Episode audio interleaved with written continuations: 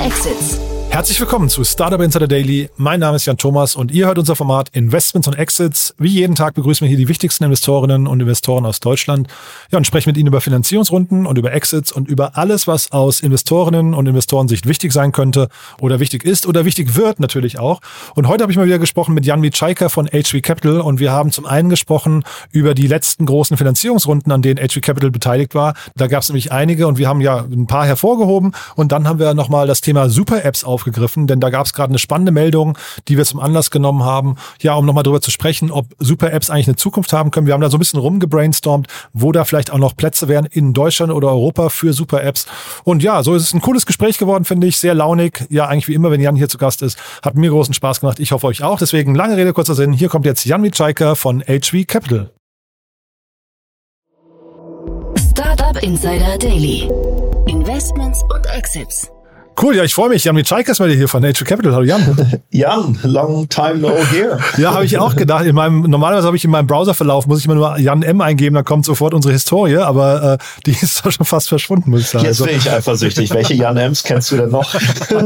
nee, das nicht, aber also tatsächlich, der David hat dich wirklich sehr, sehr gut vertreten, muss ich sagen. Äh, jetzt zweimal. Wir haben tolle, tolle äh, Themen besprochen, muss ich sagen. Ähm, unter anderem euren krassen Deal äh, bin ich wirklich beeindruckt gewesen von ESA Aerospace. Ja, ähm, ja das finde ich finde ich großartig. Da, wo, ähm, wo es immer heißt, also es war auch ein ganz schöner Stretch, also auch für uns wie auch für alle Beteiligten, aber wo es immer heißt, ah, deutsche VCs, europäische VCs sind irgendwie langweilig und rückschrittlich und so weiter.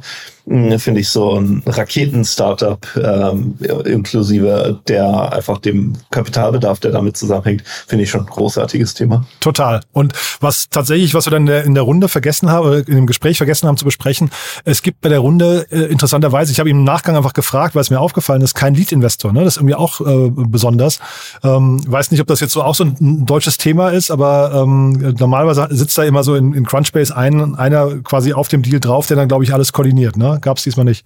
Nee, genau, gab es diesmal nicht. Also ich, ich will jetzt nichts Falsches sagen, was die genauen Beträge angeht. Also wir haben schon sehr, sehr, sehr substanziell da investiert, muss man sagen. Ähm, aber ich glaube, das ist einfach dann der Punkt, wenn man so viel Geld raised. Ich meine, das sieht man ja eigentlich bei typischerweise auch bei den Startups, die einfach eine Series B, C, D, E irgendwann erreichen, äh, dass einfach starke Konsortien gebaut werden.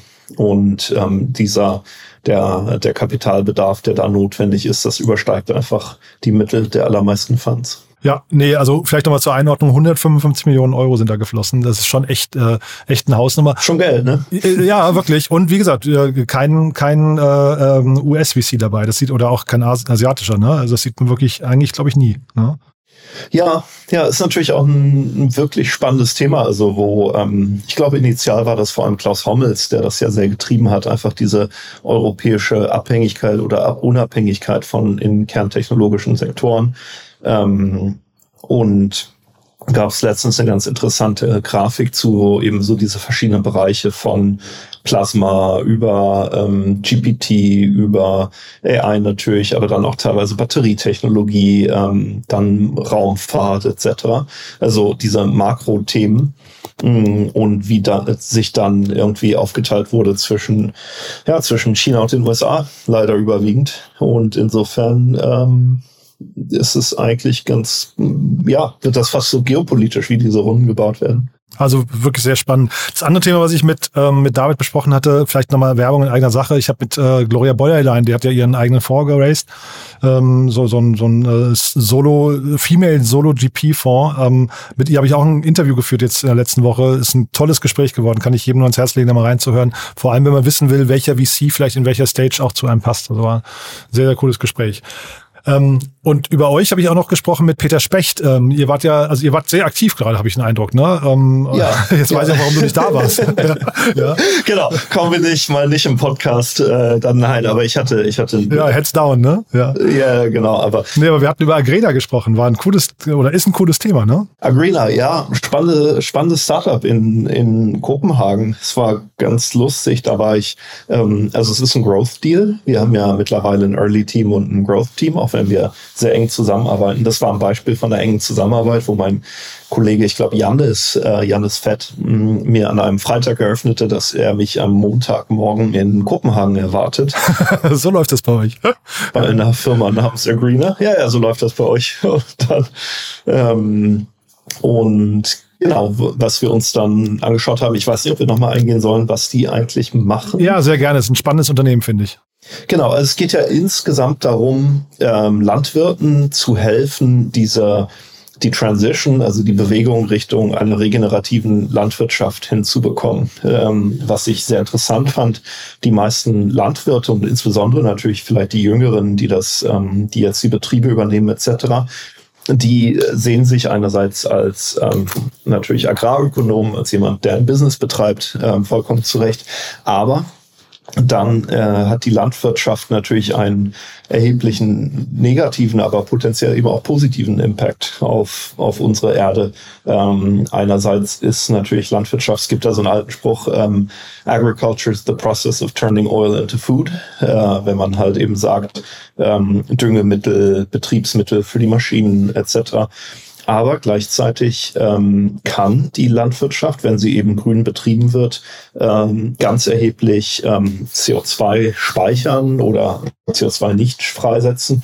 Ähm, und da gibt es einfach viel was Landwirte tun können. Ähm, ganz plastisches Beispiel, je nachdem, wie tief man flügt, also quasi mit seinem Flug hinter Traktor, ähm, wird unterschiedlich viel Erde umgewälzt und unterschiedlich viel ähm, CO2 dann auch wieder freigesetzt. Und ähm, das ist einfach ein relativ für mich als Nicht-Landwirt äh, eingängiges Beispiel. Mhm. Und Agreener unterstützt eben die Bauern einerseits durch ähm, Schulung und durch Training und Analysen und so weiter.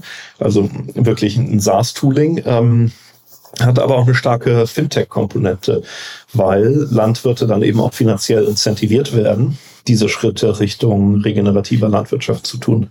Und das ähm, wird dann überwacht. Also Agrina hat ein Unternehmen gekauft, die ähm, Satellitendaten analysieren, auswerten, sagen können. Also ich finde es immer abgefahren, die dann aus dem Weltall sehen, wie tief jemand gepflügt hat Ach, krass, okay. und so weiter. Ja, ja total abgefahren. Ähm, genau, und bieten dann, ähm, können dann eben auch das finanziell incentivieren durch CO2-Zertifikate, die dann eben ähm, verkauft werden können und die über Agreena dann auch verkauft werden. Also es ist einerseits ein SaaS-Tooling und andererseits ein Fintech. Ja, und ein total logischer äh, Approach, finde ich. Ne? Also wir wollen ja alle irgendwie auch weg von diesem ganzen Monsanto, äh, dieser, dieser Logik. Ne? Und der, ich fand den, fand den Gründer irgendwie ganz cool. Ich habe mir ein paar Videos von ihm angeguckt und der war sehr zurückhaltend, finde ich. Hat aber so mit so ganz leisen Tönen gesagt, naja, we need to make every farmer a climate hero und sowas. Weißt du, da hat er sowieso rausgehauen, dass es eigentlich ein riesengroßer Markt ist, den sie angehen mit ihrer Lösung. Das fand ich also irgendwie charmant, ja. Und eben eine totale Begeisterung auf Seiten der, der Farmer. Das fand ich eben auch so cool die halt einfach sagen, so, wir fühlen uns schon immer als, ähm, also ein Interview, was wir gesehen haben, Stewards of the Environment, ähm, einfach ist ja ein sehr naturnaher Job und ähm, dass viele Landwirte einfach eben Teil dieser, ich nenne es mal grünen Revolution sein wollen. Also wirklich eine tolles, tolle Firma. Cool. Ja, müsst ihr jetzt vielleicht so, so, ähm, ich weiß nicht, imageseitig noch ausschlachten, dass ihr in solche Themen noch investiert, ne? Ist ja eigentlich ein, auch ja, für euch eine coole Story. Ja. ja. du sprichst ja hier mit dem Interim VP Marketing von HV. äh, ja, ja, ja. Ich nehme das Feedback gerne an. Danke, Jan. Ja, nö, also es steckt auf jeden Fall Potenzial drin. Ne? Ich finde, also ich, mir hat das Unternehmen auf jeden Fall großen Spaß gemacht. Ja? Ähm, dann lass mal, äh, du hast ja noch ein Thema mitgebracht. Das hat mich so ein bisschen erinnert. Wir haben ja hier ein paar Mal über, ich glaube, GoTo hießen sie, glaube ich, ne? aus Indonesien, diesen den Börsengang gesprochen damals. Ähm, äh, also Stichwort eigentlich Super-Apps, ne? Genau, ich weiß gar nicht, warum ich da so eine Faszination zu habe, weil, äh, und ich sage auch gleich warum, das ist, hat eigentlich in Europa keine Relevanz. Aber ähm, was ich, also vielleicht die, die Transaktion, ähm, über die dieser Ping kam, es gibt ja Kareem, das war ein äh, Ride-Hailing-Startup aus dem äh, letztendlich Middle East, äh, teilweise Nordafrika wurde von Uber gekauft ähm, und Kareem hat ähm, ich habe es irgendwo gesehen, waren, ich glaube, 14 Services in sich in Kareem gehabt. Also von ähm, quasi holt meine Reinigung ab, ähm, ich möchte gerne ähm, einen PCR-Test buchen, ich will äh, Geld verschicken, ich will Kinokarten kaufen, etc. Ähm, was ja dieses Super App-Konzept ist, was ja in China ganz groß ist, also wo eben über Tencent und Co. einfach alles, alles, alles läuft. Und was ich jetzt ähm, interessant finde, ist, dass Uber ähm, entschieden haben, alles, was nicht eben mit Ride-Hailing zu tun hat, also was nicht letztendlich mit Taxis zu tun hat, rauszutrennen und nochmal getrennt ähm, zu verkaufen, wobei sie fairerweise connected bleiben. Und ähm, was ich da einfach so interessant finde, ist, dass wir, ähm, da gab es ein sehr interessantes Gespräch mit dem Dara. Boah, ich ja, deinen Namen kann ich auch nie merken, ja, mir, mir nie merken. Nee, ja. genau, aber du weißt also dem CEO von Uber, ähm, der einfach sich sehr, sehr stark auf die, auf die Driver mittlerweile fokussiert, auf die Fahrer und sagt, okay, deswegen machen wir Menschen transportieren und Essen transportieren. Ähm, auf diese zwei Säulen, dann gibt's ja so die Free Nows dieser Welt, die ja seit jeher einfach immer nur, nur Taxi machen, ja, äh, kein Essen und dass Uber sich eigentlich nicht in diese Richtung entwickelt, eben wie die Super Apps aus China, sondern den gegenteiligen Weg einschlägt, nämlich Fokus auf Food Delivery und äh, Ride-Hailing, auch in the Middle East. Dara Koshrovani. Koshro Shani. Oh, jetzt habe ich es auch noch falsch gesagt. Ja. Also das ist wirklich, also selbst vorgelesen ist es wirklich ein harter, harter Brock, muss man sagen. Ja. Du, du sprichst hier mit Jan Mitschaiker, ne? Also, äh, ja, nee, aber es ist wirklich, ähm, also ich habe im Vorfeld noch mal so ein bisschen geguckt. Es gibt ja diese beiden, da gibt's ja irgendwie so einen berühmten, berühmten Artikel, ein berühmtes Interview damals, glaube ich, zwischen Andresen, äh, Mark Andresen und dem äh, Jim Bergsdale, der, der, die gesprochen haben über dieses, man kann eigentlich nur auf zwei Arten Geld machen, Bundling und Unbundling. Ne? Das ist so mhm. diese, diese grundlegende Logik. Logik. Und ich habe so das Gefühl, dass Uber äh, gerade Abschied nimmt von diesem, also das Super App ist ja quasi Bundling in, in Reinkultur, ne? Ja. Und sich davon eigentlich wieder verabschiedet, ne? Es klingt so ein bisschen so. Ich fände ja wahnsinnig interessant, aber das ist, glaube ich, kein Startup-Territorium zu überlegen, was, was wären eigentlich die europäischen Super Apps? Wer könnte das eigentlich hinbekommen? sowas zu bauen. Und meine Hypothese wäre ja, das müsste eine, eine App sein, die man mehrfach am Tag nutzt. Ähm, altes Thema ist ja bei uns WhatsApp, aber komplett eingeschlafen mhm. ähm, vom Offering her. Dann natürlich alles, was von Meta kommt insgesamt. Ähm, ja, sonst weiß ich es nicht. Also, wenn ich einen Guess machen müsste, würde ich sagen, das wäre jetzt, äh, da, da kommt ChatGPT um die Ecke. Ne? Die haben ja jetzt die Plugins äh, announced und dadurch, also und, und Voice Recognition ist ja jetzt auch keine Komplikation, ist ja auch eine Commodity geworden irgendwie. Das könnte ich mir schon vorstellen, dass die in so eine Ecke kommen könnten, wenn das, ähm, wenn, wenn die ähm, Smartphone-App irgendwie hinterher einigermaßen okay ist. Ne?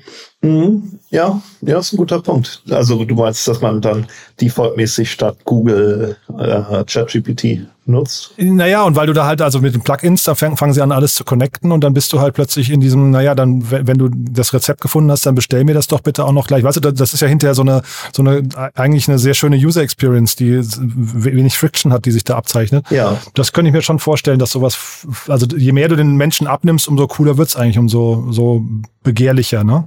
Ja, das stimmt. Wobei ich bin, mh, mm, ich bin wirklich bei diesen, ich nutze ChatGPT ja selber ähm, halbwegs regelmäßig für so, um so E-Mails und Content Pieces fortzuschreiben und so. Ähm, was halt hart ist, wenn man es ein paar Mal gemacht hat, ist einfach, wie oft da Halluzinationen irgendwie drin sind. Ähm, ist natürlich dann die Frage, wie kompatibel das ist mit so einer Super-App-Geschichte. Also wenn, meine, wenn ich Halluzinationen in meiner Essensbestellung habe, vielleicht doof. ja, aber als VC muss man ja so ein bisschen auch äh, Zukunftsfantasie mitbringen. Ne? Ich glaube, also da, die sind ja jetzt, die sind ja heute in der Version äh, 4, ne? Und lass die mal in der Version total. 6 ankommen oder sowas. Ich, also da sind schon sehr schlaue Leute am Werk, finde ich. Ist aber jetzt auch, wie gesagt, nur so eine Vermutung. Vielleicht kommt es ja aus einer ganz anderen Ecke. Ich weiß es gar nicht genau. Ja, man müsste eigentlich mal, es wäre eigentlich mal eine interessante Research-Aufgabe für jemanden, dass man mal sieht, wer äh, welche Apps wie oft benutzt wird. Also wahrscheinlich ist ja auch hier alles rund um Delivery Hero Vault ziemlich weit oben, ähm, die ja auch teilweise anfangen, Lebensmittellieferungen zu machen. Ich habe gesehen, ich kann Blumen und Cocktails bestellen auf Vault. Ja, aber das ist halt dann immer auch Commerce nur, ne? Äh, also ich, ich glaube, damit du es öfters benutzt, muss es halt darüber hinausgehen eigentlich irgendwie. Äh, also sie hatten jetzt im, im äh, Netz hier so ein paar Bundles als Beispiel noch genannt. Da war Netflix zum Beispiel dabei, Amazon, Microsoft und sowas. Das sind aber jetzt alles nicht die Dinge, die man halt täglich also täglich vielleicht schon benutze, aber ich würde jetzt bei Netflix nicht hingehen und anfangen, irgendwie mir ein Taxi zu bestellen bei Netflix oder so. Ne? Das, da, da müsste man schon gucken, was ist so die Kernkompetenz der App eigentlich hinterher. Ja, oder andersrum halt auch nicht. Thema Kernkompetenz. Ich weiß nicht, ich habe Gojek mal benutzt in Jakarta mhm. ähm, und da stand dann halt, hey, your taxi ride is expected to take 45 minutes. Do you want to buy a movie? Hm, das hast du erzählt, ja, genau. Das ist auch wirklich, das war auch wirklich super spannend, ja. Und der Philipp Glöckler hier, habe ich ja, glaube ich, damals auch schon zitiert aus dem Doppelgänger-Podcast, hat mal den, den schlauen Satz gesagt, finde ich, dass ähm, eigentlich das Smartphone ja schon, also Apple baut ja eigentlich schon die Super-App nur halt quasi als Hardware. Da ist schon auch ein bisschen was dran, ne?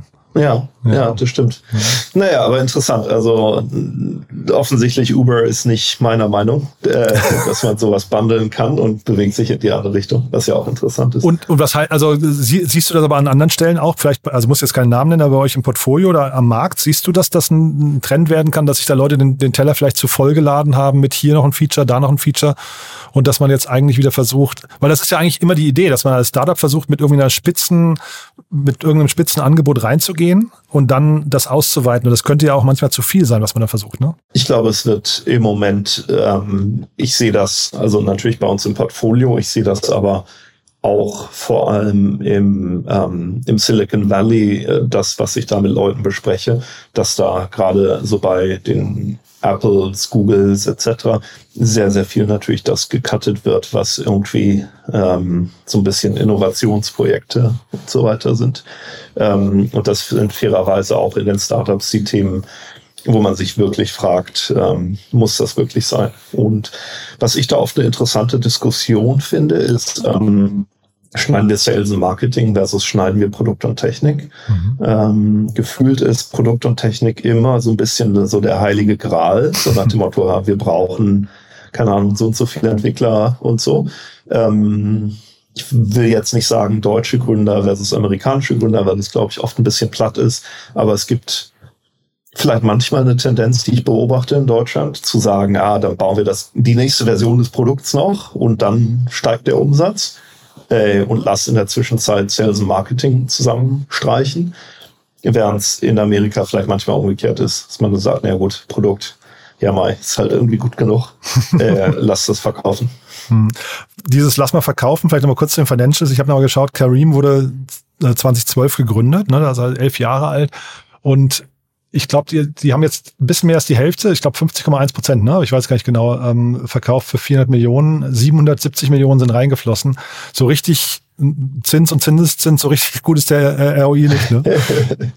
ne, ich glaube, Uber hat sogar mal drei Milliarden für Kareem bezahlt. Ach, das, ach, auch das noch, ja. Okay. Ja, ja, genau. Die haben drei Milliarden für ähm, Kareem bezahlt 2020, war natürlich ein Stück weit am Peak. Ich glaube, was an deiner Rechnung, aber so ein kleines bisschen, sagen wir mal, wo man noch tiefer reingehen müsste, ja, oder wo noch Potenzial ist. Um das hast du wirklich gesagt. ähm, Uber hat ja das ganze Ride-Hailing-Geschäft behalten. Mhm. Und was sie rausgeben, sind diese Additional Services. Ach so, stimmt. Ja. Und so weiter. Also wahrscheinlich ist der, der Deal noch ein bisschen komplexer. Also ich, genau, ich wollte nur fragen, man, man, kriegt so einen Deal auch hinterher attraktiv gedreht irgendwie. Das muss jetzt nicht, nicht zwangsläufig irgendwie, äh, äh, ich weiß nicht, so, so ein Fire Sale sein, wo man aber sagt, Hauptsache weg das Ding. Nein, nein, nein. Nein okay. Den Eindruck habe ich nicht. Vor allem, äh, das ging ja an Etisalat, was ja so äh, einer der großen Carrier ist in der Region. Ähm, ich glaube, denen gehört auch also zumindest ein guter Chunk an Vodafone, wenn die nicht sogar größter Investor sind. Ähm, und die investieren nochmal noch mal nach mhm. in dieser Kareem Technologies. Also ah, okay. es klingt eher nach einem Deal aus einer Fokus aber stärker raus als cool. jetzt irgendwie ein Fire Sale oder so. Okay, ja, das ist doch super. Ich finde ja, wenn ein Unternehmen, also jetzt Uber in dem Fall, wenn ein Unternehmen diesen, dieses Level erreicht hat, wo man eigentlich die ganze Zeit mit Post-Merger Integration oder dann, äh, was nicht, ähm, wieder, wieder äh, Separation zu tun hat, das ist schon eine sehr anstrengende Phase, finde ich. Das würde mir, glaube ich, keinen Spaß machen. Ja. Nee, nee, ich meine, das war ja eine ganze Zeit lang immer zwischen ähm, hier der Takeaway Just Eat Gruppe, ähm, Delivery Hero, wo dann die ganze Zeit irgendwie Länder getauscht wurden. Ja, ja. So, ich habe da selber keinen guten Überblick, was da passiert ist, aber ja. Also sehr, sehr cool. Ja, du hat, hat Spaß gemacht. Also äh, viele, viele coole Themen. Äh, auch schön, dass bei euch so viel passiert gerade. Was ist das nächste, was kommt? In der Hoffnung, dass du dich verplapperst, ja? Kleine Trickfrage. Ah, spannende Sachen, Jan. Immer spannende Sachen. du, dann äh, sag da zum Schluss nochmal ein paar Sätze zu euch. Also wer darf sich denn melden und vielleicht nochmal so. Genau, also HV, HV Capital, ähm, genau, einer der großen, wenn nicht sogar größte äh, Fund in Deutschland, einer der größten in Europa, investieren einerseits early, ähm, typisches Ticket so eins bis fünf, manchmal auch bis zu zehn Millionen in Seed, Series A Startups und dann eben mit einem Growth-Team, ähm, wo wir dann bis zu 25 Millionen Checks, also HV bis zu 25 Millionen Checks investiert. Und ähm, genau, sind spannend. Also was wir spannend finden, ist einfach quer über die Industrien ähm, große Märkte, die nachhaltig verändert werden durch sehr starke Gründerinnen und Gründer. Und du hast gerade gesagt, bis 25 Millionen. Wir haben vorhin über ESA Aerospace 150 Millionen gesprochen. Hast gesagt, die in Anbetracht der Ticketgröße, man kann sich so ein bisschen jetzt zusammenzählen, was da vielleicht. nee, 25 ist unser First Check. Also, okay. ja. Wir können dann auch nochmal nachlegen. Ach, stark. Aber dann wäre wirklich toll, was ihr da, also das, das, das ist ein Thema jetzt wirklich für den Standort Europa auch, glaube ich, extrem wichtig. Und da Green habe ich ja schon gesagt, finde ich eine, eine coole, coole Nummer. Was übrigens sehr cool mal wäre, du machst ja kein Video, oder? Meine nee. ich? Ähm, der, äh, die Fabrik, die ISA gerade baut in der Nähe von München, ähm, wird, ich glaube, eine der größten Fabriken Bayerns, wenn nicht sogar Deutschlands.